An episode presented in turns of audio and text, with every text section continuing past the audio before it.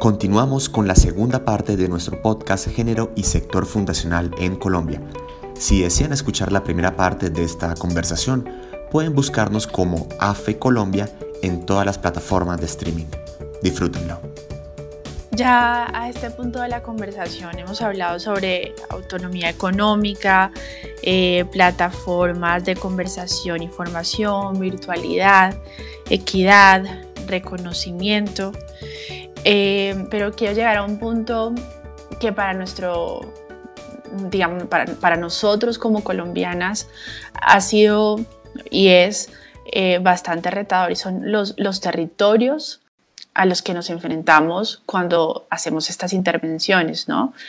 Eh, muchas de ustedes como fundaciones coinciden eh, en algunos territorios del país, pero, pero en este caso, las tres fundaciones que, que hoy estamos abordando coinciden en el Cauca y en el Valle del Cauca, ciertamente. No, no, no quiero decir que en todos los municipios, eh, incluso puede que, muy pocos, pero ¿cómo ha sido trabajar este enfoque en el Cauca o en el, o en el Valle del Cauca, siendo territorios, digámoslo, eh, utilicemos una palabra que los describa, diversos? Eh, ¿Qué aprendizajes les ha dejado trabajar en, en estos territorios? Alpina, Fundación WW y, y Albaralis. Gilma, cuéntanos ¿Qué, se te viene a la mente con, con esto? Bueno, pues ha sido un aprendizaje en doble vía.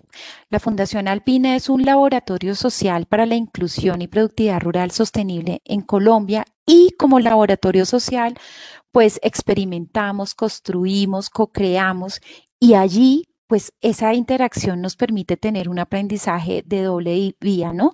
Una, un reconocimiento, como decía al principio, de las participantes, un reconocimiento de sus saberes, un reconocimiento de sus habilidades y de sus capacidades.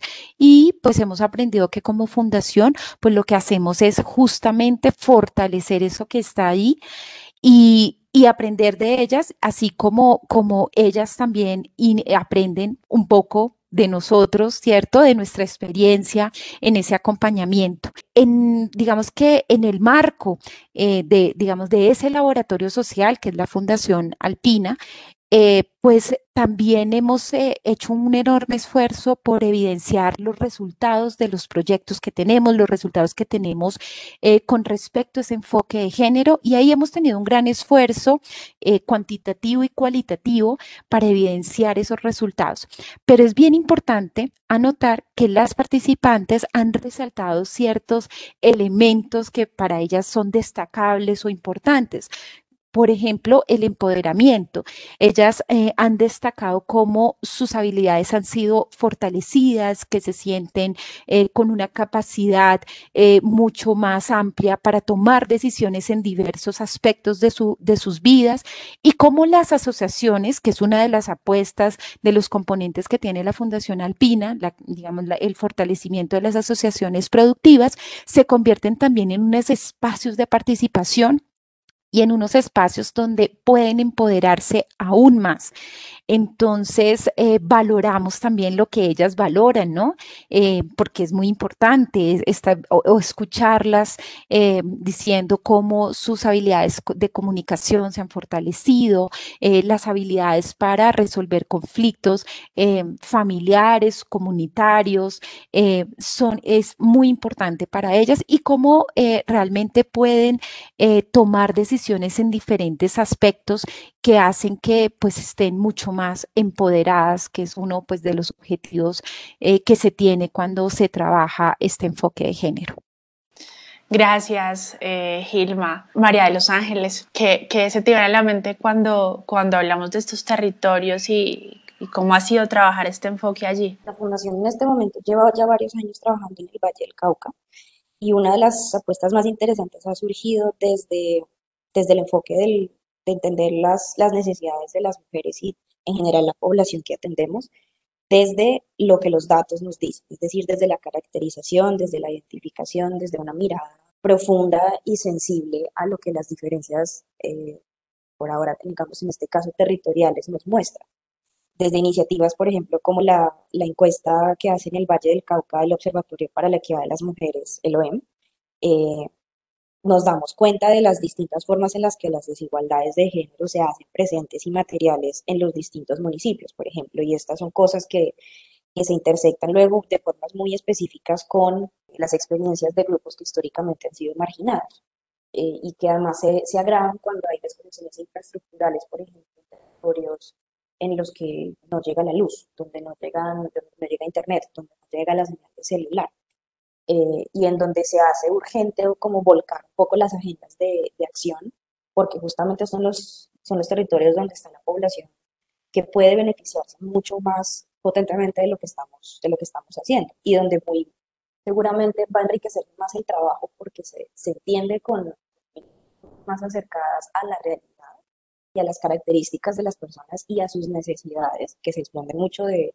de eso de dónde están y dónde, dónde son, cómo viven, eh, para entender y caracterizar un poco también, ajustarnos a, a, eso. ¿sí? Entonces nosotros trabajamos para la gente y para eso, pues para cumplir un, un buen trabajo tenemos que entenderlo. Y para entenderla tenemos que ir a los territorios, mirarlos de cerca y ajustar los programas y las, y las estrategias, porque las respuestas muy difícilmente son universales para todas, y especialmente tratándose de temas sensibles como lo que pues, lo afecta a, a, las mujeres, por ejemplo, en materia de diferencias de género. Eh, son, son distintas las, las, posibles respuestas porque son distintas las causas, ¿sí? Y, y, ahí es donde es muy potente el trabajo con las comunidades, potencia escucharlas, darles agencia y devolverse un poco sobre los procesos a, a, a entender que pues debemos responder y tenemos una responsabilidad inmensa de hacerle justicia a lo que los territorios nos dicen y a lo que las mujeres y sus organizaciones sociales nos están también convocando a hacer. Entonces el, el llamado ahí a, a, la acción siempre ha sido ajustado y siempre ha sido un esfuerzo que, que trata de moverse desde, desde entender que las, las desigualdades no son universales, no son, fáciles tampoco de, de abordar y entender. Los retos ahí son muchísimos, el, el trabajo mancomunado, digamos que siempre trae sus, sus pesquisas y siempre hay que aprender a hacerlo bien, pero, pero el compromiso que adquirimos es, es alto y compartido pues por todos los miembros de la organización. María de los Ángeles, gracias. Eh, esperamos en la semana del 19 tener una charla bastante interesante con, con, con el observatorio. Eh, Julieta, ¿tú, ¿tú qué nos podrías decir de, de, de este trabajo eh, digamos, más visto, donde la categoría sea más el, el territorio, ¿no? Sí, Erika, mira que aquí hay un tema de, o aquí, bueno, Valle del Cauca, un Cauca un tema de diversidad étnica y mm, estaba pensando que, que definitivamente nos encontramos con mucho machismo. Mujeres que son atropelladas por los hombres, eh, no necesariamente de forma física solamente, sino también de forma psicológica pero también las empresas. Es que estaba pensando que nosotros tenemos un programa en Alvarado, un proyecto de, empleabilidad que se llama Rumbo Joven, lo tenemos desde el año 2014 y desde ese año eh, eh, participa el 85% de mujeres, el 15% de hombres. Y resulta que lo, el 15% de hombres se vinculan, no hecho, se están graduando del programa y el otro día casi se están vinculados laboralmente. Y nos demoramos cerca de tres meses para apoyar la búsqueda de empleo de mujeres. Es mucho más complejo, hay muchos, eh, digo yo, estigmatización de la mujer en los empresarios. Eh, en el caso nuestro, pues, caleños, eh, eh piensan que hay muchos trabajos que los hacen solamente los hombres. Eh, bueno, desde ahorita nosotros estamos de, tratamos de, de, permear este tema de género a todos los proyectos y, a la organización y también vemos entonces, por ejemplo, en otros territorios, hicimos precisamente una capacitación de género en, el, en el otro, también con un programa de prevención de violencia que tenemos y uh, me causaba que uno de los hombres que participó dijo, bueno, me voy a, a, a ayer llegué a, mi, a, a casa y le conté a mi esposa mis nuevos conocimientos y lo decía con mucho orgullo, me parecía muy chévere eso de, de, del respeto y el trato hacia las mujeres. Las, las chicas, por ejemplo, volviendo a rumbo joven, a veces no llegaban a estudiar y nos decían, no pueden ir a estudiar, profe, porque mi pareja me pegó, estuve cuatro días en la clínica. Otra chica también en, en ese taller me decía, o nos decía más bien, resulta que yo no sabía que era maltratada psicológicamente por mi pareja. y, y esto también nos lleva a las redes sociales. Las redes sociales, eh, desde ahorita que eran dinámicas, y hay personas que dicen que, hay que sensibilizar, que hay que enseñar eh, este tema a la, a, la, a la sociedad, el tema pues, de las mujeres, de, género. Hay una frase muy bonita que, que la una de las redes sociales que eh, Isabel, la coordinadora de comunicaciones, me, me ayuda aquí, me dice que las mujeres nos acostamos víctimas, pero nos levantamos sobrevivientes. Y eso me pareció súper, súper valioso, súper, súper bonito. Y, la, y, y, las personas, y digamos que en las redes también se, se contestan eh, sobre estos temas, hablando. Entonces, eh, volviendo al tema de, de, región, es, todavía nos falta mucho, o sea, realmente todavía nos falta mucho para, para esa pues, equidad que buscamos eh, entre hombres y mujeres en, en varios sentidos. Ah, así es, Julieta. Llegamos a un punto de la conversación bastante interesante no, no, sé cómo lo ven ustedes, pero es un tema muy cultural, ¿no? Y, yo creo que parte de, la clave está en cada uno reconocer qué puede hacer, ¿no? Cada, sector eh, reconozca su rol, su papel, y, a partir de ahí es que podemos como que avanzar, ¿no? Es, es como cuando siempre le echamos la culpa al otro, pero, pero no reconocemos que tenemos que empezar eh, por nosotros mismos, ¿no? Eh, yo no quiero terminar la conversación sin antes preguntarle a cada una de ustedes y les digo yo rapidísimo mi palabra, pero ¿qué palabra, o en una palabra más bien, qué nos deja esta conversación? Yo me copio de una que inicialmente dice Gilma, yo me quedo con reconocimiento. De esta conversación me quedo con reconocimiento. Gilma, ¿con, qué te quedas tú después de charlar estos minutos? Me has quitado la palabra. Ay, no. Lo primero es, eh, sí, por supuesto, reconocer que existen brechas de desigualdad por razones de género. A partir de allí todo es construcción positiva. Eh, si reconocemos que eso existe, que es verdadero, que necesitamos hacer unas políticas diferenciales, unos programas diferenciales, unas acciones afirmativas, creo que eh, en esta larga historia de las mujeres podríamos también eh, empezar a ganar muchos más espacios que pues históricamente se han cerrado eh, y podríamos realmente lograr cerrar brechas de desigualdad por razones de género.